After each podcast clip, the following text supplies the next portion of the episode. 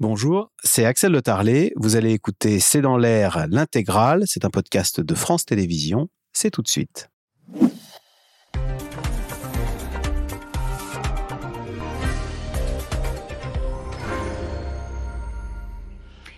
Bonsoir à toutes et à tous et bienvenue dans C'est dans l'air. C'est une semaine à haut risque qui débute au Niger, cinq jours après le coup d'État militaire qui a renversé le président Mohamed Bazoum. Un putsch qui sonne aussi comme un nouvel échec de la politique française en Afrique de l'Ouest, car après le Mali et le Burkina Faso, Paris pourrait perdre son principal allié dans la lutte contre le djihadisme au Sahel. Le tout sur fond d'un sentiment anti-français grandissant dans la région. Alors nos 1500 soldats présents au Niger vont-ils devoir plier bagages euh, Pourquoi les démocraties sont-elles en difficulté dans cette partie de l'Afrique? Et puis la Russie qui est en embuscade va-t-elle profiter de la situation, notamment aux dépens de la France? Putsch au Niger, pourquoi la France s'en mêle? C'est la question que l'on va se poser ce soir avec nos invités. Nous attendons vos questions et réactions par SMS, Internet et sur les réseaux sociaux. Avec nous en plateau, Stéphanie Hartmann. Vous êtes journaliste indépendante, spécialiste des questions de politique africaine. Ousmane Diaye, vous êtes rédacteur en chef du service Afrique à TV5 Monde. Général Christophe Gomard, vous êtes ancien directeur du renseignement militaire et ex-commandant des opérations spéciales, notamment, je crois, durant l'opération Serval au Mali en 2013. Et puis Anthony Bélanger, vous êtes éditorialiste sur France Inter, spécialiste des questions internationales. Bonsoir à tous les quatre. Bonsoir. Et merci de participer à CC dans l'air en direct. Euh, sept jours, c'est l'ultimatum fixé par la CDAO, la communauté économique des États d'Afrique de l'Ouest, aux putschistes pour rendre le pouvoir au président Bazoum. On va revenir sur cette demande tout à l'heure. Mais d'abord, quelle est la situation, Stéphanie Herman, ce lundi dans le pays? Ah, actuellement, le, coup d'État est clairement consommé. Il y a eu une espèce de battement hein, pendant plusieurs jours. Euh, il faut savoir que euh, des militaires ont pris le pouvoir euh, suite à peut-être la mutation du, du, général Chani de la garde présidentielle. Aujourd'hui, donc les militaires ont le pouvoir. Ils ont multiplié les communiqués la nuit dernière en euh, multipliant les, annonces euh, concernant la fermeture des frontières, euh, l'arrestation de plusieurs ministres de l'ancien de, de d'actuel pouvoir déchu. Du, pouvoir déchu. Et voilà, actuellement, on est au Niger. Donc, c'est un coup d'État aussi qui a pris un peu tout le monde de court. Je pense que personne ne s'y attendait vraiment, euh, même si, euh, comme disait euh, un collègue chercheur, Raman Idrissa, il disait un coup d'État au Niger n'est pas une surprise, c'est une probabilité statistique, parce que le Niger a, déjà connu, plusieurs, coups d'État par le passé. Mm. Donc voilà, actuellement, le coup d'État est consommé. La CDAO a donné des, un ultimatum aux, putschistes jusqu'à une semaine sous réserve de sanctions pour rendre le pouvoir au président Bazoum. Mais il est clair, au point où en sont arrivés les putschistes que ce sera difficile pour eux de, de revenir en arrière. Non, euh, juste pour dire qu'il y a deux choses un petit peu différentes par rapport aux autres, euh, aux autres coups d'État qu'on a pu connaître dans la région depuis 2021. Et même celui, on oublie toujours, mais celui en Guinée, hein, qui est quand même important, puisque c'est un, c'est qu'il n'y avait pas, et là vous, on en parlait tout à l'heure, il n'y avait pas de crise politique ouverte qui, a, qui en conduit à ce coup d'État. C'était un coup d'État pour convenance personnelle d'une certaine manière. Donc il y avait beaucoup de chances qu'il ne réussisse pas. Il a effectivement rassemblé derrière lui une, assez rapidement l'ensemble de l'armée, qui, qui, pour cette partie de l'armée qui aurait pu défendre le président Bazoum, euh, tout simplement en disant l'armée disant bah écoutez, on ne veut faire, couler, on ne veut faire couler aucun le sang d'aucun malien, euh, pardon, nigérien. Euh, moi, ce qui m'a beaucoup étonné dans cette affaire, c'est non pas forcément la réponse française, même si je l'ai trouvée très roide hein, et très violente pour on le va y revenir. Mais on va y revenir. C'est plutôt le, fameux ultimatum euh, de la CDAO. le Nigeria qui, donne, qui donne huit jours à, à, cette, à, la junte militaire maintenant installée pour rendre le pouvoir au président Bazoum qui n'a toujours pas signé sa démission, ça m'a paru très impressionnant. Quand Et on verra si les, enjeux justement pour la CDAO aussi, si, ce qu'elle joue dans, cette, dans cette affaire-là. Sa crédibilité, clairement. Mm, Ousmane Diaye, euh, on, évoquait euh, rapidement les manifestations qui ont eu lieu hier à Niamey, euh, qui ont visé notamment l'ambassade de France. Est-ce que c'est une colère qui s'est concentrée sur cette ville ou d'autres sont touchés dans le pays? La colère se concentre essentiellement à Niamey, la capitale. Il faut savoir une chose, Niamey n'est pas représentatif de l'opinion, n'est pas représentatif de la cartographie politique du pays. Euh, Niamey, c'est le bastion de l'opposition. C'est-à-dire, c'est un fief anti-parti au pouvoir. D'ailleurs, les dernières élections, euh, la ville a été gagnée par l'opposition. Donc Niamey est une configuration assez spéciale et que l'essentiel de l'électorat et du, et du soutien du parti au pouvoir, le parti de Mohamed Bazoum, est en milieu rural. Ensuite, ces manifestations, il faut le dire, ne sont pas spontané, contrairement à ce qu'on a pu voir au Burkina ou ce qu'on a pu voir au Mali ou quand il y a eu le coup d'État, puisqu'il y avait un mouvement social très fort, il y avait un mouvement de contestation politique. C'est-à-dire que là, il n'y a, pas de crise, il y a pas de crise dans le pays? Il n'y a pas eu de crise politique, de crise sociale. Après, ce qu'il faut dire, c'est que le Niger, c'est un pays qui est en crise euh, quasi permanente. C'est l'un des pays les, plus, pauvres, hein. au monde, c'est l'un des pays les plus jeunes au monde, c'est l'un des taux d'analphabétisme les plus élevés au monde, etc. Mais du point de vue institutionnel, hmm il n'y avait pas de crise. Du point de vue euh, de la gouvernance, il n'y avait pas de crise. Euh, donc les institutions marchaient plus ou moins bien. Donc, ce coup d'État vient un peu de nulle part, quoique, quoique. Et Pour convenance personnelle, comme dit Anthony Je dirais pas ça, moi, parce que, un, c'est le terme qu'utilisent les partisans de, de Bazoum. Par contre, il faut dire une chose qui est une spécificité nigérienne. Le coup d'État, paradoxalement, est un facteur de régulation politique. À chaque fois que les civils ont échoué, à chaque fois que la classe politique ne s'est pas mis d'accord, et c'est arrivé à plusieurs reprises, à chaque fois qu'il y a eu des dérives du point de vue de la classe politique, comme par exemple en 2012, en 2011, je crois, quand le président démocratiquement élu a voulu faire un troisième mandat au mépris de la Constitution, il y a eu un coup d'État, l'armée fait un coup d'État et organise des élections. Donc, dans la trajectoire historique du, du Niger, l'armée a pris tout à fait ce rôle de recours politique. Donc, il y a une forme de... c'est une habitude qui s'est installée, qui est un peu dans les mœurs de l'armée, c'est-à-dire en République, normalement, c'est le civil, le politique qui commande l'armée. Au Niger, ça n'a jamais été tout à fait ça. Il y a une forme de, république un peu où l'armée, bon, on retrouve ce type de république notamment en Algérie, en Turquie, mmh. où c'est des démocraties où, où l'armée n'est pas devant, mais tient le pouvoir. Mmh. Mmh. Si on revient euh, sur, cette, euh, ces dernières heures, euh, Général Christophe Gomard, on a entendu la réaction forte de la France et on, la verra en détail dans, un, dans un instant. Il y a 5 à 600 ressortissants aujourd'hui qui se trouvent au Niger. Est-ce qu'ils sont en danger? Alors pour moi, non. Pour l'instant, ils ne sont pas visés directement. Ce sont les institutions françaises en place, et on a bien vu, c'est l'ambassade de France qui a été attaquée, absolument pas les ressortissants français. Et je ne pense pas d'ailleurs que Orano euh, et les sites d'exploitation de l'uranium l'étaient également, euh, même s'ils sont euh, plutôt bien protégés par la sécurité privée et sans doute également par l'armée nigérienne. Pour l'instant, ils ne sont pas en danger, à, telle enseigne que la ministre des Affaires étrangères, Catherine Colonna, n'a pas demandé du tout l'évacuation. Ça, c'est pas nécessaire? C'est pas nécessaire ah, aujourd'hui? Aujourd'hui, compte tenu de la situation, je ne pense pas. Ça peut peut-être dégénérer, et auquel cas ça sera nécessaire. La France a l'habitude d'évacuer ses ressortissants. Elle a encore fait au Soudan, d'ailleurs pour non seulement les ressortissants français, mais également des ressortissants européens, dont, dont britanniques. Donc la France sait faire ça. Donc je pense que si on n'a pas encore déclenché euh, d'évacuation des ressortissants, c'est qu'aujourd'hui la situation ne le demande pas. Ne le demande pas. On a 1500 euh, soldats au Niger. Mhm. Comment ça se fait qu'on n'ait rien vu euh, venir Nigériens même français, voilà, français et, pas uniquement. Oui. Bah, je, je pense que c'était compliqué de voir venir parce que c'est des raisons purement internes. Et que deuxième chose, deuxième chose qui est très important, c'est que Mohamed Bazoum, il a garder l'appareil sécuritaire dont il a hérité et ne donnait pas des présages de réforme. La seule le seul signal qu'on a peut-être eu, c'est les scandales de corruption. Et encore, on était dans une phase où ça, tout cela semblait, semblait, être soldé. Donc on était plutôt dans une phase de reconstruction, de réarmement. Alors le seul peut-être signal qu'on a eu, et qui est passé très vite, il faut le dire, il y a deux mois, il a limogé le patron de l'armée, le général Salif Oumoudi. Et il faut dire que celui-là, il est un des têtes, enfin il est l'une des têtes il, il, il, est, il, est, il est derrière le putschiste, on le voit, il est toujours derrière le, général Kani.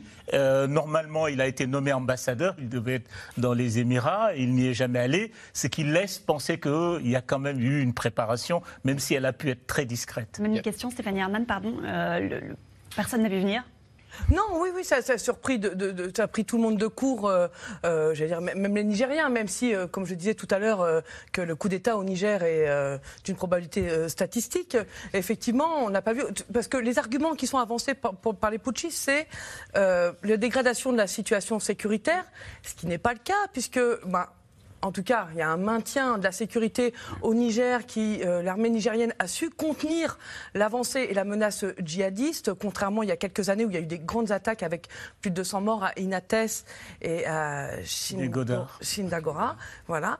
Et euh, euh, voilà, donc l'argument sécuritaire ne tient pas. Et l'autre argument, c'est la gouvernance. Et là, peut-être que c'est là où c'est un point d'achoppement, c'est effectivement, peut-être que la démocratie version PNDS, c'est-à-dire le parti de Issoufou et de Bazoum, a pu échouer à contenter les Nigériens. Alors, il y, a une, autre raison aussi, qui fait que les Français ne s'en sont pas rendus compte, c'est qu'en fait, ils avaient d'une certaine manière parfaitement confiance en Bazoum. C'est-à-dire qu'ils se sont reposés sur un homme qu'ils estimaient le leur. Euh, à mon avis, il lui a pas rendu service, euh, notamment euh, dans, quand, quand, on voit que le sentiment anti-français, ou du moins, s'est développé dans, dans, la région. Mais ce qui est vrai, c'est que les 1500 hommes de la, de la force euh, Barkhane, hein, qui, étaient, euh, qui se sont retranchés là, vivaient en autarcie. Enfin, je vais dire, c'est même un des, premiers, un des problèmes que rencontre la France, à force d'avoir identifié son coopération africaine avec, une, avec, euh, avec son armée et une position martiale. Eh bien, on est en parfait isolat pour, pour s'occuper de, là, en l'occurrence, des troupes djihadistes qui, qui passeraient les trois frontières. Et, et on oublie, parce que le politique est tenu, a priori, le, président Barzoum qui, n'a pas, qui ne pose pas de problème ni politique ni institutionnel. Et donc, dans cet état de, confiance entre le politique, entre, ou on va dire de coïncidence entre l'Élysée, Barzoum et, l'armée française qui fait son boulot de son côté, il n'y avait aucune raison de s'inquiéter. Le travail de l'armée française, on va en parler dans un instant. Ça fait donc cinq jours que le président déchu du Niger, Mohamed Bazoum, est retenu dans sa résidence par la garde présidentielle, celle-là même qui lui avait permis d'ailleurs d'échapper à un coup d'État juste après son arrivée au pouvoir. Les premières sanctions économiques peut-être commencer à se faire sentir dans le pays, car la réponse à ce putsch a été immédiate de la part des pays voisins, mais aussi de Paris, des États-Unis ou encore de l'Union européenne. Les militaires sont sous pression. La ruelle s'enflamme contre la France. On revient sur ces derniers jours avec Léa Demergian et Nicolas Baudry-Dasson.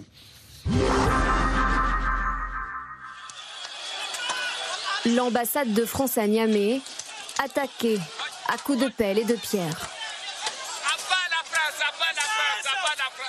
Des manifestants favorables au putsch militaire tentent d'entrer dans l'ambassade puis de mettre le feu au bâtiment avant d'être dispersés par des tirs de gaz lacrymogènes. Dans la foule, le drapeau français est brûlé. Quand les drapeaux russes et nigériens, eux, sont brandis.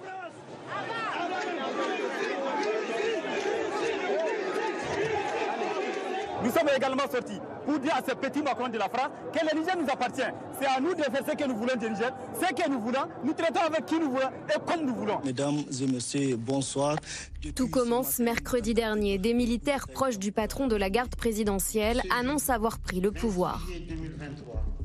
Nous, forces de défense et de sécurité, avons décidé de mettre fin au régime que vous connaissez. Le président nigérien Mohamed Bazoum est depuis séquestré dans son palais. Son directeur de cabinet affirme qu'il va bien. Ces dernières heures, il est apparu sur cette photo souriant avec le président tchadien qui tente une médiation. Depuis le putsch, Paris, qui risque de perdre un allié de premier plan dans la lutte anti-djihadiste, a annoncé suspendre son aide au développement et son appui budgétaire au pays. Emmanuel Macron lance un avertissement. Quiconque s'attaquerait aux ressortissants, à l'armée, aux diplomates et aux emprises françaises verrait la France répliquer de manière immédiate et intraitable. Le président de la République ne tolérera aucune attaque contre la France et ses intérêts. Samedi, le président français avait convoqué un conseil de défense sur la situation au Niger. Une initiative critiquée par cette sénatrice. Nous avons un protocole, nous, qui fait que quand un conseil de défense doit se tenir, il est annoncé. Bien. Mais en l'annonçant, les réseaux sociaux ont vu cela comme un geste d'ingérence de la France en se demandant si le coup d'État avait lieu à Paris ou à Niamey et pourquoi le président français convoquait un conseil de défense pour régler les affaires nigériennes. Et que donc euh, la France n'avait rien à voir avec ce qui se passait localement et ça a été reçu comme cela. Hier, la CDAO, la communauté économique des États de l'Afrique de l'Ouest, a demandé la libération immédiate du président Bazoum sous forme d'ultimatum.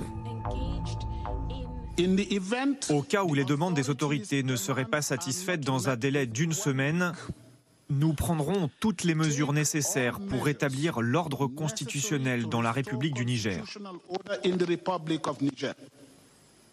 Ces mesures peuvent inclure un recours à la force. De son côté, la Russie, très souvent citée, plébiscitée dans les manifestations, se dit préoccupée par la situation. Nous sommes favorables au rétablissement de l'état de droit dans le pays dès que possible. Nous souhaitons que chaque parti fasse preuve de retenue afin qu'il n'y ait pas de victimes humaines. Pour les 500 à 600 ressortissants français qui se trouvent au Niger, aucune évacuation n'est prévue pour le moment. Jean-Sébastien Josset travaille pour l'ONU et vit à Niamey depuis trois ans. On ne sort pas tout simplement parce que euh, faut limiter les risques. C'est euh, vraiment des, on prend des précautions. Euh, les esprits, certains esprits peuvent être agités. On est pointé du doigt, enfin la France est pointée du doigt plus que les Français sur place. Hein. Si on écoute les discours, c'est plus une politique française que les Français en eux-mêmes qui sont pointés du doigt. On doit se mettre en retrait, nous ne sommes pas chez nous, et euh, faire profil bas et attendre que les choses se règlent comme elles se régleront. Au Niger, 1500 soldats français sont toujours stationnés. Après avoir quitté le Mali et le Burkina Faso, les troupes françaises devront-elles à l'avenir se retirer du Niger? Anthony Bélanger, vous le disiez tout à l'heure, vous avez été frappé par le ton euh, très ferme euh, de, la France. On entendait une sénatrice dans, dans, le, dans, le, sujet qui disait euh, ça a été ça a pu être perçu comme, de, comme une forme d'ingérence. Oui, en même temps, euh, je, je, comprends Emmanuel Macron qui avait beaucoup misé sur, sur le président Bazoum et, sur, et je comprends et les intérêts de la France sont sur place très importants. Euh, je comprends le président Macron qui se sent personnellement touché par cette affaire. Et, euh, et aussi parce que c'est probablement, s'il va falloir, s'il faut rétablir l'ordre constitutionnel, on, voit bien qu'il y a, il y a deux pays qui sont, en sont capables, ou du moins qui sont capables de se coordonner pour le faire. On en parlera probablement un peu plus mm. tard. C'est le Nigeria qui est à la frontière. Je rappelle quand même que le Nigeria partage 1500 km de frontière avec le Mali et qu'au nord du Nigeria, vous avez aussi une rébellion djihadiste, la rébellion de Boko Haram, qui joue à saut de frontière avec, les, avec le Mali et qui euh, pose un problème à l'armée nigérienne depuis très longtemps. Donc le Nigeria n'a pas du tout envie de l'extension du domaine de la lutte, de sa lutte en tout cas contre les djihadistes sur place. Ils, ils sont donc tentés d'intervenir et ils ont les moyens militaires pour le faire. Et la France aussi, mais en, en oubliant toujours que, en n'oubliant pas qu'il y a les États-Unis derrière. Je voulais juste revenir euh, les États-Unis qui ont une base, qui ont moyen de, qui en Avec un peu plus d'un millier. Je voulais juste revenir sur la photo qu'on a vue qui est très intéressante. La photo, donc c'était la seule photo qu'on a eue récemment de ces cinq derniers jours du président Bazoum et il était avec le président tchadien. Avec le président tchadien Idriss Déby, enfin le fils Idriss Déby. Pourquoi je dis ça? Parce que c'est justement tout le problème de la politique française sur place. Elle a deux alliés dans la région. Elle s'est fait, virer les trois, trois pays là récemment, mais elle a deux alliés dans la région, qui est le Tchad et, euh, le Niger. Le Niger, pas de problème. C'est une, euh, le président Bazoum est quelqu'un de solide. C'est quelqu'un qui euh, dirige relativement normalement son, son pays. Enfin, en tout cas, qui est issu d'un processus politique assez classique. Le président Déby, lui, a été, a succède à son père. Une succession dynastique appuyé par la France au Tchad, a beaucoup, euh, comment dire, euh, euh, choqué en Afrique et notamment dans les pays comme le Mali ou le Burkina Faso où, la France donnait en plus des leçons de démocratie. Donc il y a toutes les contradictions de la France sont quasiment dans cette photo. Et c'est moi ce qui m'a frappé dans, ce reportage, par ailleurs, remarquable. le fameux deux poids, deux mesures qui touche. En fait, la France touche les limites de cette contradiction. On a des injonctions contradictoires. Hier, quand vous entendez le ton le discours de Catherine Colonna, on ne laisse pas passer les putsch, c'est impossible. Moi, j'ai en écho le discours d'Emmanuel Macron à N'Djamena qui va personnellement introniser le président Mohamed Idriss Déby, qui est issu quand même d'un putsch, quoi qu'on puisse dire. On peut jouer avec les mots, mais quand un militaire prend, les, prend le pouvoir en dehors de l'ordre constitutionnel, c'est un putsch. Oui, le président est mort accidentellement, etc. Mais personne ne peut aujourd'hui prétendre qu'il est arrivé au pouvoir démocratiquement. Donc, les valeurs sont à géométrie variable. Les traitements, c'est à géométrie variable. On est totalement dur avec la junte. Alors, quand je dis on, la France, avec la, le Mali, avec le, le, Burkina, et en même temps, le Niger, c'est pas une junte. On l'appelle pas junte. C'est une transition, etc. Or, or, le Tchad, le Tchad, le Tchad. Or, or, quand même, ce président de transition, faut l'appeler, faut le rappeler il y a quand même eu des manifs, euh, une bonne partie de l'opposition est exclue du processus de transition. Quand il y a eu une manif, les forces de sécurité ont tiré, il y a eu des centaines de morts. Et puis on soutient toujours ce régime. Quelle est la légitimité euh, de ce discours? Comment les Africains vont adopter ce discours de donneur de leçons en se disant bah écoute moi je suis nigérien mais pourquoi nous au Niger on nous dit ça passera pas et que le voisin oui c'est passé? Mmh. Euh, mais que cherche encore la France en Afrique après ses expériences au Rwanda, en Libye, en Centrafrique, au Mali, etc. C'est une question de téléspectateurs. Je pense que la, la France ne demande pas, elle est appelée par les gouvernements en place. Donc il y a des, il y a des processus de, de coopération. Même si effectivement la France que, a ses intérêts. que. La France a des intérêts. Et quels Ouais, sont, c'est alors, quels sont les intérêts de la France là, au. Niger? En quoi le Niger est stratégique Les pour la intérêts France? économiques, en particulier euh, pour- par l'uranium. Mmh. Euh, 15% de l'approvisionnement 15%. français, c'est Mais c'est que- géostratégique beaucoup. Oui, et, et c'est un allié dans le cadre de la lutte contre le terrorisme, en fait. C'est-à-dire, la France s'appuie sur le Niger, en partie. C'est le dernier des, des pays, puisqu'on était d'abord en Mauritanie. On était au Mali. On était en Mauritanie aussi. Euh, la Mauritanie, qui, euh, j'allais dire, a un gouvernement euh, stable, euh, dur mais stable. Euh, le Mali, on y était. Euh, le Burkina, on y était. Le Niger, on y est. Euh, Avec, un- on entend un partenariat de combat.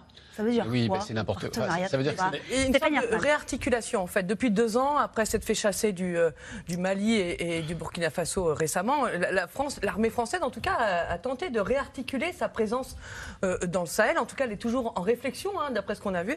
Et alors pour le Niger justement, après s'être fait chasser de- du Mali, euh, euh, les discours qu'on avait, c'était on va maintenant on travaille euh, en- avec le partenaire en disant on agit seulement à la demande du partenaire en soutien aérien, on n'agit plus en dehors euh, de l'État souverain, hein, des, des États dans lesquels ils étaient. Contrairement au Mali, au la France, euh, l'armée française agissait de- d'elle-même, hein, sans, sans autorité. Donc c'est c'est cette euh, réarticulation qui n'est pas encore tout à fait faite, peut-être du côté de l'armée et du côté du politique. Et encore, euh, la France a besoin encore de, de, de Mais- penser cette présence. euh, Pour qu'on comprenne bien, après, il n'y a pas de tabou sur le fait de que la France parte du Sahel. Il n'y a aucune raison que la France soit au, au Sahel. En tout cas, on a retrouvé en préparant ce- cette émission un sondage qui date, qui, qui est pas nouveau, qui date de 2021, dans lequel les Français, à 51% selon l'IFOP, disent, euh, euh, sont, euh, désapprouvent euh, la, la présence française au Sahel. En fait, il faut, il faut se rappeler qu'en 2009, en fait, on a monté, la France a monté un plan Sahel, justement, face au djihadisme naissant, euh, dans lequel on avait des plans d'implantation. L'idée était de stabiliser les pays, d'aider les militaires à former les pays, mais également à faire du développement économique. Or, en fait, depuis le départ, un des, un des sujets, c'est qu'on a fait de la présence militaire sécuritaire, et il y a deux pôles qui ont été, malheureusement, de mon point de vue, pas suffisamment développés. C'est le pôle économique et sans doute le pôle politique. Mais euh, les militaires seuls, euh, on est capable de faire en sorte qu'il y ait euh, la paix règne, quoique pas partout avec le djihadisme, et c'était en liaison avec les armées locales. Mais j'ai il faut, travaillé. ah, juste soit clair, les militaires français aujourd'hui, les 1500 militaires, ils font quoi au Ils luttent, quotidien ils luttent contre les terroristes, en particulier dans la zone des trois frontières. Et sous commandement de, de- de l'armée nigérienne France, ou de la français, France français, français, français. Mais Voilà. en partenariat avec les Nigériens. Voilà, donc le problème, c'est le problème, c'est comment est-ce que l'armée nigérienne, pareil, ou comme les après l'armée malienne ou l'armée euh, burkinabé, est traitée par l'armée française. Le problème, c'est que l'unité de commandement, effectivement, effectivement, est française sur place. Donc, de toute façon, les armées nigériennes, burkinabé ou maliennes sont traitées comme des armées, comme des supplétifs dans leur propre pays. Et au bout d'un moment, c'est le problème n'est pas quand vous intervenez, quand, vous- quand pendant un an ou deux, ce que vous avez d'ailleurs fait euh, en, en intervenant pour l'opération Serval. Le problème, c'est l'opération Berkane qui dure depuis huit ans. Et ce n'est même pas la première fois que ça arrive. L'opération Licorne a commencé en 2000, en- c'était en Côte d'Ivoire, a commencé en 200002 et célèbre pour avoir. Non, non, Non, non, Licorne, non, c'est en non, Côte d'Ivoire. A commencé en 2002 et célèbre pour avoir enfin, euh, dé- dé- dégommé euh, le, Laurent Gbagbo du pouvoir et pour être s'être terminé en 2015. Ça a duré 12 ans. Donc l'armée française reprend des schémas qui ont plus ou moins fonctionné ailleurs, l'a replacé au, au- comment dire, au Sahel et en l'occurrence a raté la marche. Par ailleurs, je signale que cette position qui vise, euh, qui, euh, justement fait de, ces, de cette armée française dans chacun des pays des espèces d'exercates, c'est-à-dire comme des îlots euh, de, de, de pré- de- de- de présence et de, et de puissance projetée française avec, sous commandement français, pose un véritable problème, y compris philosophique. Vous parliez d'inj- d'injonction contradictoire, c'est exactement ça, dont on pourra peut-être un petit peu plus tard parler, mais qui, euh, mais qui pose un vrai souci. On s'est rendu compte au Burkina Faso, par exemple, qu'il y avait encore des, des, des- des mi- 250 militaires français installés là, sans qu'on sache très bien pour euh, ce qu'ils faisaient, ni les Burkinabés, ni même, enfin les Français savaient très bien, mais ni même la population. Donc il y a vrai, un vrai souci de représentation, de, en fait. Il y a un vrai souci avec la France qui a résumé l'ensemble de sa coopération euh, avec l'Afrique dans ces pays-là à sa présence militaire. Militaire. Et c'est pour une raison très simple, c'est que c'est pas cher et que ça peut rapporter gros. En tout cas, ça peut rapporter gros en termes de, de en faisant de puissance projetée ou du, ou, ou du moins euh, de- d'impression de faire partie d'une, du- d'être encore une puissance relevée, qui, euh, intéressante, enfin, qui relève de la, de, de la puissance mondiale. Si le président Bazoum ne revenait pas au pouvoir, si la junte euh, se maintient, quelles seraient les conséquences euh, pour euh, l'armée française? Alors ça, après, ça- Euh, ça reste une discussion au niveau diplomatique. J'imagine que ça sera avec les. Ah bah, c'est probable. Euh, C'est fort c'est probable. C'est fort probable Euh, parce que quand vous. En toile de fond, le général Chiani, le seul discours qu'il a fait, il a pris quand même. le- il donne les orientations. L'orientation se penche plutôt euh, Burkina. Euh, travailler avec le Burkina, travailler avec le Mali, et, ça veut dire une sorte d'incompatibilité que les Français ont, dé- ont décrété. De toute façon, les Français ont une ligne que du temps de Le Drian, je ne sais pas si elle est toujours valable. À partir du moment où les Russes et Wagner sont là, nous on part. Nous, on part. Voilà. voilà. Et, et- et clairement, les militaires pro-jeunes disent bah non, nous on veut faire comme les Maliens, on veut travailler avec Oui. tout. Et, et puis en plus, ils critiquent l'inefficacité euh, de l'action française. hein. C'est un des points de départ. Donc je pense que si le putsch réussit, je pense qu'on risque d'avoir le scénario euh, malien. En fait, ils veulent travailler avec les, avec les Maliens, avec les Burkinabés, dans le cadre de la lutte antiterroriste, parce qu'en fait, ils ont le même problème tous les trois, c'est que les groupements terroristes se trouvent sur la zone des trois frontières. Et c'est en ce sens-là où, effectivement, ils disent qu'ils veulent travailler avec les Burkinabés et les, les Maliens. Ensuite, l'armée française. euh, J'allais dire, neutralise un certain nombre de, de djihadistes. Maintenant, c'est vrai que la défense, elle doit être assurée par l'armée nigérienne. Et euh, lorsque j'y étais, ça, ça- ça commence à dater un peu, euh, on travaillait, non pas comme, j'allais dire, on travaillait avec des vrais partenaires. Euh, moi, j'ai dialogué avec le, le- le patron de la direction du renseignement militaire local euh, nigérien, mais de- d'égal à égal. C'est-à-dire qu'en fait, il y avait des vrais échanges euh, avec les moyens français que les Nigériens n'avaient pas forcément. Mais en tous les cas, il y a un vrai travail d'égal à égal. Sur le terrain, évidemment, la France a plus de moyens. La France dispose d'avions de chasse, mais Bon, moi, moi, je pense que nous, on peut le percevoir d'égal à, à- d'égal à Oui. égal, mais je ne suis pas sûr. Mais c'est vrai qu'on a tendance à regarder. on a ça. tendance à regarder l'Afrique avec des jumelles vues de France. Il faudrait regarder l'Afrique avec des jumelles vues d'Afrique. Oui, Déjà, oui. et, et ça, c'est plus compliqué. Bah, déjà, quand vous arrivez et que vous avez l'essentiel des moyens, euh, l'égal à égal, euh, voilà, moi, moi j'ai assisté pas tout à une période où, pour le président à l'époque élu démocratiquement, Ibrahim Boubacar Keïta, même pour se déplacer du point de vue logistique, il avait besoin de la France. Quelle est l'égalité là-dessus Et puis il faut dire aussi une chose qu'on qu'on n'a pas encore dite qui est très importante. La France est présente militairement. Ici, il y a eu des débats parlementaires. Il y a un débat dans la société sur le sens, un débat politique au Sénat, il y a eu des rapports. Dans aucun pays africain, il y a eu un débat. C'est-à-dire, les, ils ont la présence militaire française sans que la population n'ait son mot à dire.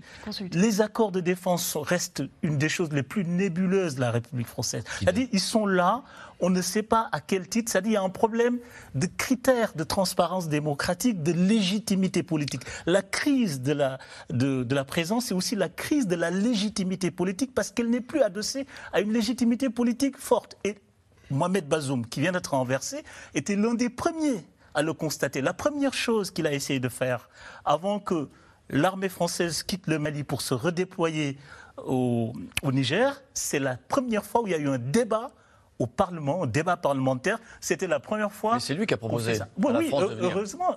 C'est c'est lui qui a proposé, c'est moi. Heureusement, parce qu'on voyait que, parce qu'il sentait cette question de la légitimité. Stéphanie Hartmann. Euh, non, contrairement à ce que dit Ousmane, il n'y a pas eu beaucoup de débats en France hein, contre, Ah sur la présence mais, il y a eu française des au rapports, Sahel. il y, a, y y eu un débat au Ouais, Parlement. au oui, voilà, c'est ce que les, les associations comme Survie CCFD Solidaire reprochent beaucoup, c'est-à-dire que le manque de démocratisation de, de- de la présence française euh, euh, dans, dans le Sahel. Et non, ce que je voulais dire, c'est aussi une crise beaucoup de la démocratie, justement, euh, dans les pays comme le Niger et le Burkina Faso et le Mali. C'est-à-dire que dans les années 90, le premier processus de démocratisation était issu euh, de luttes populaires. Aujourd'hui, on assiste à un rejet de la démocratie comme vue euh, d'un système qui serait euh, extérieur, à, à dé- à tort d'ailleurs. Et c'est aussi ça qui nourrit euh, les, les populations qui vont manifester. C'est un peu ce rejet de ce système démocratique, parce que la démocratie, c'est pas seulement des élections. Comme on a pu le voir, on parlait d'IBK tout à l'heure, tu parlais d'IBK, euh, la, réélection, mais qui a, qui a été mal réélu en 2018, ce qui a aussi contribué au, au coup d'État de vrai. 2020. Donc la vraie question, c'est de se poser la question de la démocratie dans cette région. Et c'est pas à la France de répondre à cette question, c'est aux élites, pour moi, africaines et On- aussi. euh, On a une question de Thomas qui nous dit avant le putsch, quelles étaient les relations entre le général Tiani, qui donc euh, dirige le, le pays, en tout cas le proclame, et l'armée française? D'abord, il est issu. euh, et l'armée française Et l'armée française. Alors c'est très, étonnant. Alors, pour répondre à moitié à la question, c'est très étonnant parce que ce, ce- donc euh, la justification de cette putschie, c'est de dire euh, nous euh, comment dire la, dé- la- la situation sécuritaire se dégrade. Bon, bah, alors à ce moment-là, il faut arrêter tous les chefs de l'armée, notamment tous ceux qui étaient derrière lui, parce que c'est eux qui ont en charge a priori, a priori, euh, la, sécurité du pays. Donc on voit bien que c'est pas, on voit bien que le, problème n'est pas là. Le problème n'est même pas dans la dans, le- dans le fait qu'il y ait des Français. Enfin, le problème n'est pas n'est pas dans le fait qu'il y ait des Français sur place et 1500 Français. Le problème, c'est que les Français se sont rassemblés là, sont encore une fois forment une sorte d'exercate, et que le sentiment euh, anti-français dans la région n'a cessé d'augmenter. Pour revenir juste sur, ce que déclarait, parce qu'il faut quand même un petit peu donner des clés de compréhension, euh, les accords de décembre dont on parle ont été signés, en 61, au lendemain des indépendances pour la plupart d'entre eux, avec tous ces États dans lesquels la France a des bases. Je pense au Sénégal, à la Côte d'Ivoire, dans lesquels nous avons encore des bases, puis tous les États du Sahel, toutes les anciennes colonies françaises. Donc c'est au nom d'accords signés en 61, 61, il y a 60 ans, que les jeunes d'aujourd'hui devraient accepter la, jeunesse africaine d'aujourd'hui dans ces pays devrait accepter la présence de, l'armée française. Et uniquement ça. Je, vais vous donner un petit exemple. Euh, au Niger, vous avez l'armée française.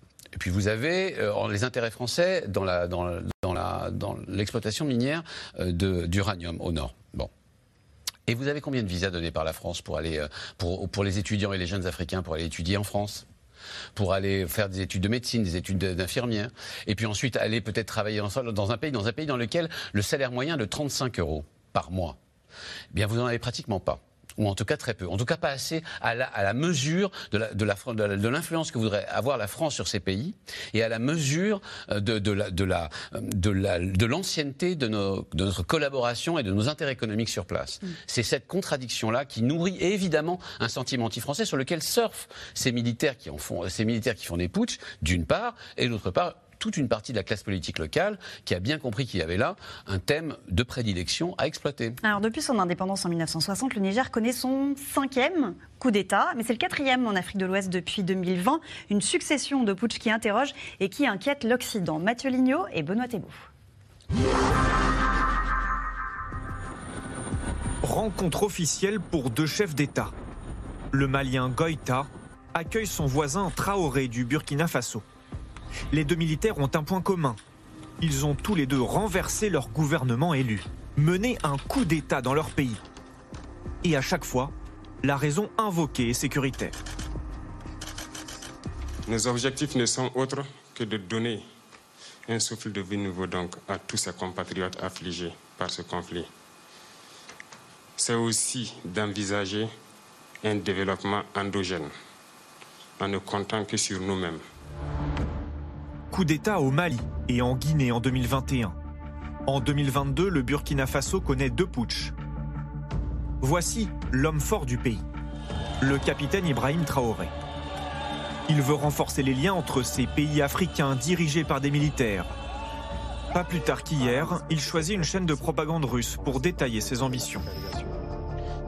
Plus on s'unit, plus on, est efficace. Nous, nous sommes en train d'évaluer actuellement beaucoup de choses avec le Mali, surtout sur le domaine économique. Sur le côté défense, déjà, on a des accords, hein, ça c'est déjà scellé. Donc s'il y a d'autres États qui sont intéressés, c'est sûr que on va aller vers la Guinée. Et s'il y a d'autres États intéressés, qu'on puisse s'unir. C'est ce que la jeunesse demande. La jeunesse soutient massivement les putschistes dans ces pays. Certains ont appelé cela le coup d'État nouvelle génération, avec euh, une génération de militaires qui euh, non seulement interviennent pour faire des coups d'État, mais instaurent des transitions militaires plutôt euh, sur une longue durée et adoptent, en tout cas c'est le cas pour le Mali et pour le Burkina Faso, un logiciel qui est un logiciel de rupture avec euh, l'Occident, disent-ils, avec la France singulièrement, et euh, logiciel d'alliance avec, avec la Russie. Chaque fois, les mêmes symboles et la même cible. Ici, l'ambassade de France à Ouagadougou est attaquée par des manifestants en octobre dernier.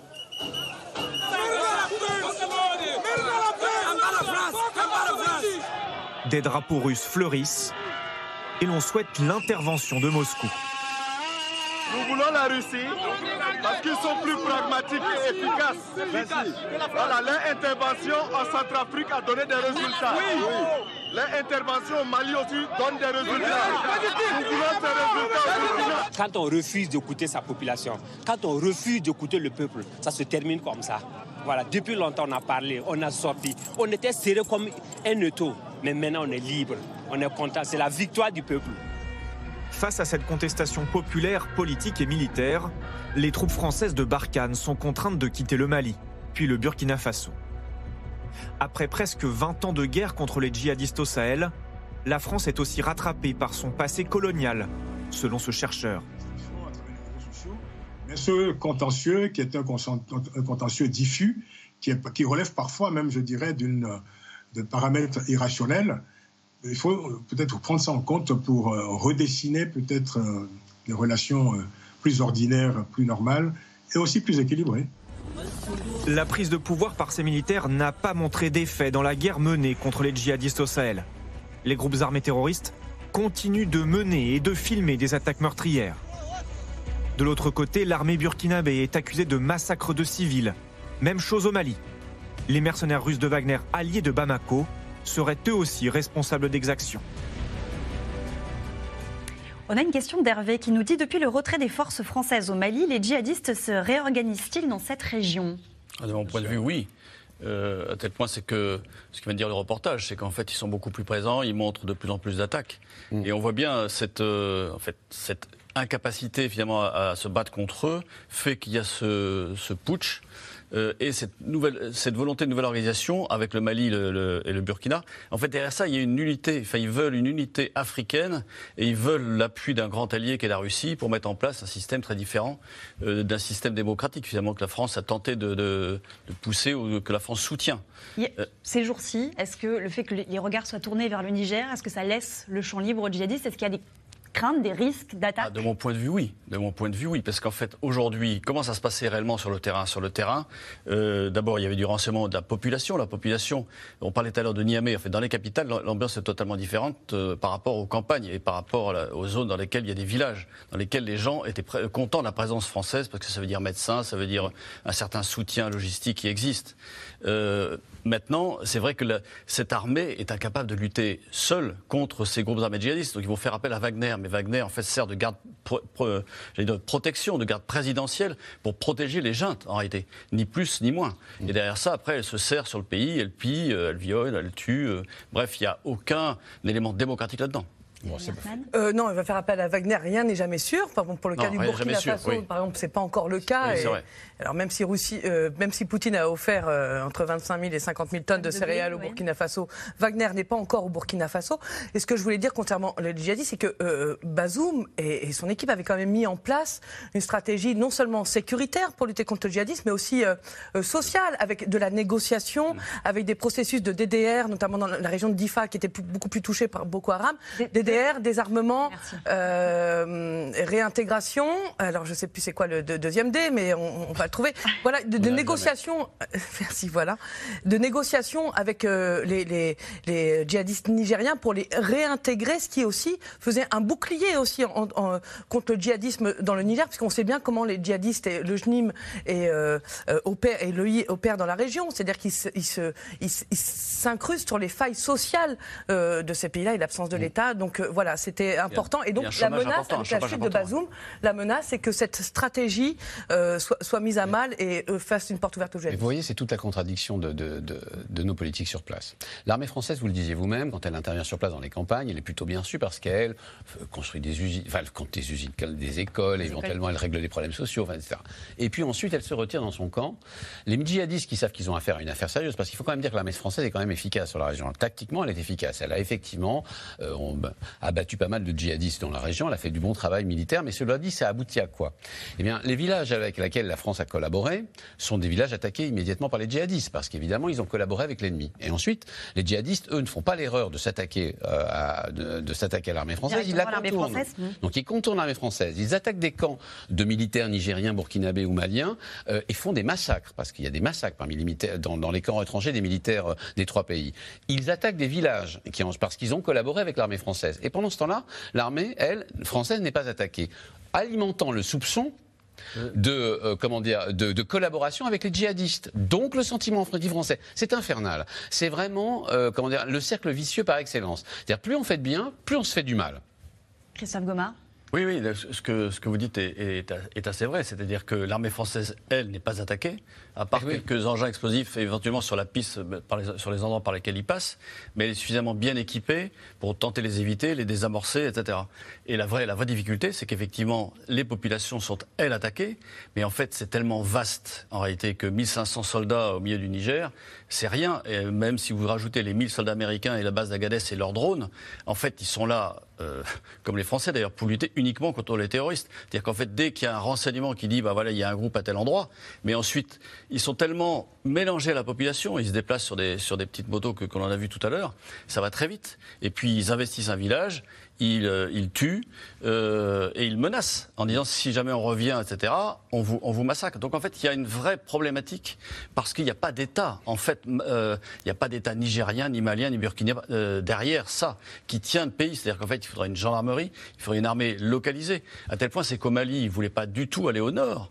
Euh, au nord du fleuve Niger, non, l'armée malienne ne voulait pas vraiment y aller. Euh, c'est- elle considérait que c'était pas, c'était chez elle, mais elle voulait pas y aller. Elle disait aux Deuxième Français, c'est à vous d'y contradiction. aller. Deuxième contradiction, laisser la France faire un travail que la France n'aurait jamais dû aller, euh, non, je veux dire, n'a pas vocation à faire, c'est-à-dire à faire la le gendarme et la police dans, des- dans- au nord du, du Mali, par exemple. Euh, donc, il pas question non plus. Donc, toutes ces contradictions finissent par, surtout avec le temps, parce que ça a duré très longtemps cette affaire Barkhane, euh, par créer des, par créer un sentiment anti-français très violent.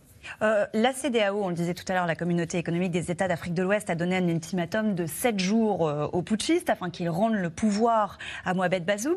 Euh, la CDAO qui a plutôt, je crois, par le passé été accusée euh, d'inaction face au putsch. Qu'est-ce qu'elle joue euh, aujourd'hui Elle est en situation très difficile. Elle s'est beaucoup décrédibilisée avec le putsch au Mali, le putsch en Guinée et le putsch au Burkina. Au Mali, la CDAO a dû, dans un premier temps, faire le même type de réaction qu'on voit aussi ici sanctions économiques, embargo, etc. Au bout d'un certain temps, au bout d'un certain temps, ils ont fait, la CDAO fait le le constat que ces mesures ne marchaient pas. La CDAO a un gros problème, c'est elle, elle dit beaucoup de choses, elle fait beaucoup Elle fait de quoi communiqués, mais elle n'a pas de moyens d'action. Par exemple, vous, vous prenez un exemple. Euh, il y a une force anti-coup d'État sur- euh, qui a été actée, qui est en attente, qui devait être créée et qui devait être censée être opérationnelle quand il y a un coup d'État. Donc quand la CDAO dit dans 7 jours, si, euh, si, Mohamed Bazoum ne revient pas au pouvoir, on va employer peut-être la force Je suis très pessimiste parce que la force d'attente qui devait être créée n'est pas créée. Aucun- Les pays n'ont pas contribué. Il faut toujours se rappeler d'un exemple très simple. La France est intervenue au Mali. On oublie toujours ça. Pourquoi? Parce que la CDAO a été incapable d'intervenir. C'est-à-dire la première résolution qui a été votée pour, pour faire sortir les djihadistes du Mali, c'était une force de la CDAO. Et on a voté, tout était en place, mais on n'a jamais pu avoir les capacités opérationnelles. Les armées de la CDAO ont tous des difficultés dans leur propre pays. Vous avez même un certain nombre de pays de la CDAO comme le Bénin qui sont obligés d'aller chercher les Rwandais pour régler leurs problèmes sécuritaires. Vous avez les Nigeria qui, ont- qui a beau être une puissance, le Nigeria compte beaucoup sur les Américains pour gérer sa- sa- les, les djihadistes au nord du pays. Donc on a un ensemble de faiblesses qui s'additionnent et je pense que une- quand, vous, quand vous faites une force avec un ensemble d'armées faibles, je ne suis pas sûr que vous ayez des capacités opérationnelles. Donc ça veut dire quoi ça. quand la CDAO dit que euh, la solution Non, ce qu'il faut dire quand la même, c'est que la, la- la réponse de la CDAO était quand même plutôt inédite actuellement par rapport aux autres coups d'État, avec des sanctions qui sont quand même. Tu, tu concéderas à Ousmane, hein, très, très dures sur la fermeture des frontières. La- la- ils ont rompu toutes les transactions commerciales, publiques, privées, c'est-à-dire que les fonctionnaires nigériens ne sont plus payés. Ça veut dire que vous ne pouvez plus faire de transactions euh, au Niger. Donc là, la CDAO, sous le- sous l'égide de Bola Tinubu, a une réponse très sévère, une réponse parce que c'était la tolérance ouais. ni- Oui. nigérian, c'était la tolérance zéro euh, contre les coups d'État. Ce qu'il faut dire aussi, c'est que la CDAO a aussi une force. Alors, peut-être pas en attente, c'est les Comog qui a agi euh, en Gambie et en Guinée-Bissau. Alors, effectivement, des, Petit pays avec l'aide du Sénégal, Ah ouais. bien sûr, voilà, exactement. Donc là, c'est moins sûr. Je, je te rejoins dans le sens où effectivement, il y a peu de chances qu'il y ait une intervention euh, militaire de la CDAO, mais euh, elle existe. Donc il faut souligner quand même cette réponse inédite euh, de la CDAO, même si ce n'est pas su qu'elle donne des résultats. Juste Voilà. pour ajouter une chose, j'ajouterais pour aller dans votre sens, je suis pas aussi pessimiste hein, que toi, euh, j'ajouterais pour aller dans votre sens que le président Timbo, Tinubu vient d'être élu. Euh, il Donc, est là- président du Nigeria président du et Nigeria président voisin de la CDAO. qui a un problème sécuritaire, qui partage 1500 km de frontière, qui vient d'être élu qui n'a pas envie de commencer son, man- son mandat par une humiliation.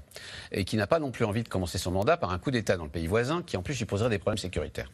Euh, le- en fait, la CDAO, c'est avant tout le Nigeria. Or, le Nigeria a en main les clés de l'économie euh, Niger- du Niger voisin. C'est-à-dire, c'est lui qui lui fournit l'électricité, c'est lui qui lui fournit la profondeur. Le Nigeria, c'est le premier pays d'Afrique en termes de population, en- en termes- d'économie En termes de PIB, c'est 30 fois le Niger. Euh, en termes de population, c'est plus de 10 fois le Niger. Donc en fait, vous avez là un géant économique, euh, un géant démographique qui a envie d'exercer, au moins sur sa partie du continent, une puissance régionale. On le voit beaucoup en ce moment dans le monde entier, avec la Turquie, avec l'Arabie Saoudite, avec d'autres pays. Il y a une montée en puissance de ces géants régionaux qui veulent exercer une, autorité sur place.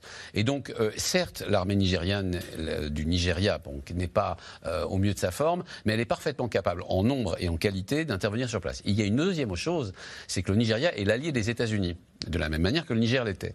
Et l'idée pour les Américains en sous-main de voir débarquer Wagner ou même la Russie dans ce, dans leur, dans ce qui est aussi leur arrière-cour stratégique euh, risque d'être assez insupportable. Donc, euh, en fait, le, le- le communiqué qu'on a lu, hein, que vous avez vu et qui, moi, m'a effectivement surpris, c'est-à-dire le communiqué français m'a surpris par sa violence, mais aussi le communiqué de la CDAO, en fait, doit avoir, il y a dû avoir pas mal de coups de fil des chancelleries occidentales françaises et américaines au, au- au Nigeria pour dire non, là, ça suffit.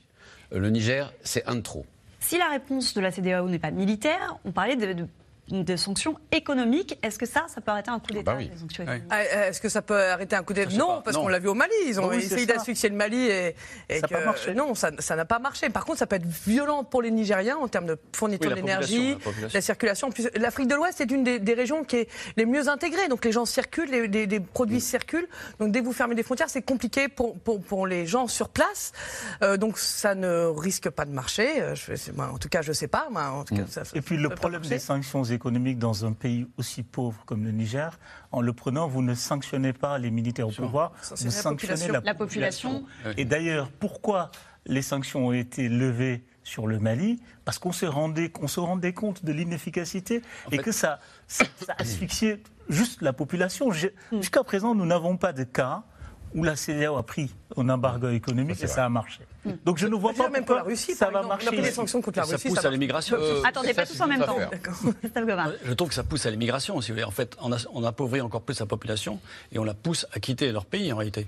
Donc, euh, euh, des migrants maliens, il y en a plein qui sont... Excusez-moi d'insister, mais la situation du Niger est totalement différente. C'est-à-dire que dans, en Mali comme en Burkina Faso, vous n'aviez pas de, vous n'aviez pas ce géant voisin euh, qui, a- qui ont les, qui, ont- qui, encore une fois, ont les, j'ai regardé un petit peu, qui ont vraiment les clés de l'économie nigérienne. Je pense que euh, les, des sanctions économiques, en tout cas, seraient, peuvent être je, suis d'accord avec toi pour penser qu'elles n'ont jamais, euh, elles n'ont jamais, en tout cas en Afrique de l'Ouest, euh, servi à renverser un coup. Mais au Niger, ça pourrait être un peu différent, tant la puissance du Nigeria aux euh, voisines est importante, tant le, commerce et, le- et les relations qu'il entretient avec le Niger, qui est sa profondeur stratégique, sont importantes. Mais sur le plan sécuritaire, l'armée nigériane, pour avoir été les voir et pour avoir les aider à lutter contre Boko Haram, je ne reste pas persuadé du tout qu'ils aident vraiment le Niger sur un plan sécuritaire. Non, mais enfin, ils- ils ont derrière eux alors, les ils ont un, vrai poids peuvent- économique, ça c'est ça, c'est bien sûr. Abat la France et vive la Russie. C'est ce qu'on pouvait lire hier euh, sur des pancartes à Niamey pendant les manifestations. La position du Kremlin n'est pas tout à fait claire, parce qu'officiellement la Russie a appelé à la libération du président Mohamed Bazoum. Pour autant, mettre les pieds à Niamey permettrait à Vladimir Poutine de défier davantage l'Occident et étendre son influence sur un continent qu'il a tenté de charmer la semaine dernière à coup de promesses lors du sommet Afrique-Russie de Saint-Pétersbourg. Décryptage Laszlo Gelabert et Christophe Roch. En pleine guerre en Ukraine, l'idylle continue entre Vladimir Poutine et les chefs d'État africains. Le président russe, entouré par les représentants de 49 pays d'Afrique, dont 17 de ses homologues. Moins cependant que les 45 du sommet Russie-Afrique de Sochi en 2019. Une dernière édition sur fond d'inquiétude concernant la livraison de céréales dont dépendent ces pays d'Afrique. Alors Poutine tente de rassurer. Dans les mois qui viennent, disons dans 3 ou 4 mois, nous serons en mesure d'assurer des livraisons gratuites de 25 à 50 000 tonnes de céréales au Burkina Faso, au Zimbabwe, au Mali, à la Somalie et à la République centrafricaine et à l'Érythrée. 50 000 tonnes de céréales, bien loin des 33 millions normalement prévus par l'accord dont est sortie la Russie récemment, elle qui bloque les exportations depuis l'Ukraine via la mer Noire. Forcément, cet acte de générosité ne satisfait pas les principaux concernés.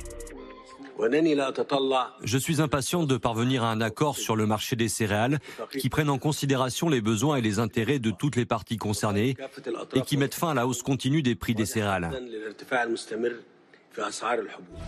Dans la cité des Tsars, le maître du Kremlin a voulu renforcer ses liens avec plusieurs pays africains. Un sommet terminé sur un discours anticolonialiste où Poutine évoque un nouvel ordre mondial que Sergei Lavrov défend depuis plusieurs mois en multipliant les déplacements officiels sur le terrain. Nous et nos amis maliens, ainsi que l'écrasante majorité des autres pays africains, considérons qu'il est nécessaire d'oublier cette approche de l'Afrique comme une métropole coloniale. Vu comment les Occidentaux ont annexé et exploité ces territoires, ce continent, ils devraient s'habituer au fait que le monde a changé. Si Poutine bénéficie d'une telle influence sur ce continent, c'est grâce à Evgeny Prigogine. Dans une vidéo datée du 19 juillet, le patron de la milice privée Wagner apparaît en Biélorussie, entouré de ses mercenaires, et clame haut et fort ses ambitions. Nous devons continuer à nous préparer, nous devons continuer à nous développer. Une nouvelle route s'ouvre devant nous, celle de l'Afrique. Depuis 4 ans, celui que l'on surnomme le boucher de Poutine a mis en place un appareil de propagande dans plusieurs pays africains. En Centrafrique, deux médias auraient été financés par Lobey Invest, la société minière de Prigogine. Même scénario au Mali, où plusieurs journalistes auraient été approchés pour écrire des articles positifs sur la Russie. C'est aussi sur les réseaux sociaux que des clips comme celui-ci circulent. On y voit des soldats français représentés en zombies. Nous sommes Apparaît alors un mercenaire Wagner qui les aide à se défendre face aux méchants français. Une guerre informationnelle qui touche l'opinion publique. Il s'agit euh, à la fois donc euh, d'étendre l'influence euh, de la Russie tout en euh, développant euh, un discours très anti-occidental qui souvent euh, mobilise des visions de la société qui se révèlent en phase avec des majorités dans les opinions publiques africaines. Je pense notamment au conservatisme en termes de mœurs et à la dénonciation de la perversion des mœurs qui est prêtée à l'Occident. Evgeny Prigogine peut aussi compter sur des relais très influents. Kémy Seba, activiste anti-français, a été poursuivi au Sénégal pour avoir brûlé un billet de 5000 francs CFA. Selon le magazine Jeune Afrique, Wagner lui aurait versé 440 000 dollars entre octobre 2018 et juillet 2019. Dans une interview, il assume avoir eu des liens avec Prigogine. J'ai eu l'occasion de rencontrer Evgeny Prigozhin. J'ai été invité chez lui. Et donc il dit on va vous soutenir logistiquement. Et donc ils nous soutiennent logistiquement à, différents degrés en fonction des choses. Je, je leur dis nous acceptons, mon ONG Urgence panafricaniste, si et seulement si, si et seulement si, vous ne nous dites jamais ce qu'on a à faire. Parce que quand on mène un combat, moi je ne quitte pas le colon français pour rejoindre le colon russe. En Centrafrique, la présence de Wagner depuis 2018 ne cesse de s'étendre. Lors du référendum d'hier, plusieurs centaines de mercenaires ont assuré la sécurité du scrutin. Et justement, quelqu'un nous demande à quand le premier bilan de la présence de Wagner en Afrique, bilan fait par les Africains eux-mêmes. Très bonne question. oui. Bah, c'est euh, c'est ça le, vrai problème de Wagner. C'est-à-dire, on, nous vante, en tout cas les, les pays qui ont fait ce choix, nous vantent l'efficacité de Wagner dans la lutte antiterroriste. Jusqu'à présent, nous n'avons vu rien. Moi, j'ai pas, j'ai aucun élément qui me permet de dire euh, qu'ils ont pu faire telle opération, telle opération. Par contre, ce qu'on voit, par exemple sur le cas de la Centrafrique, on le voit à l'image.